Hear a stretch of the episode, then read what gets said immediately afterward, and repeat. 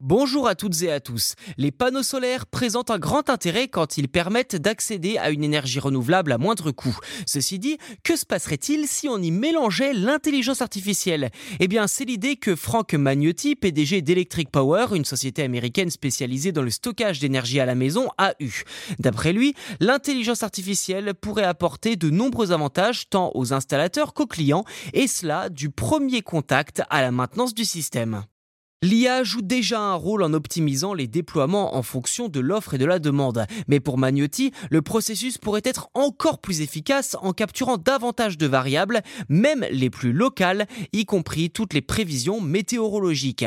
Ainsi, l'IA permettrait de réduire les coûts de préinstallation en prenant en compte différents paramètres comme le budget et les performances estimées. Il serait également possible d'améliorer la collecte de données, car en plus des informations issues des images satellites et des prévisions météorologiques, l'IA pourrait analyser les installations des clients sur le terrain, par exemple à l'aide de drones ou de diverses technologies d'imagerie.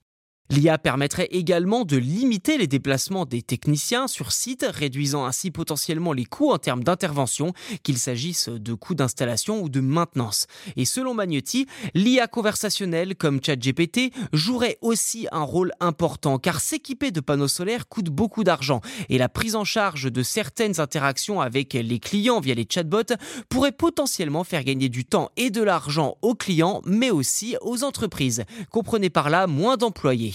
Pour le patron d'Electric Power, l'IA devient de plus en plus puissante à mesure que l'on collecte davantage de données.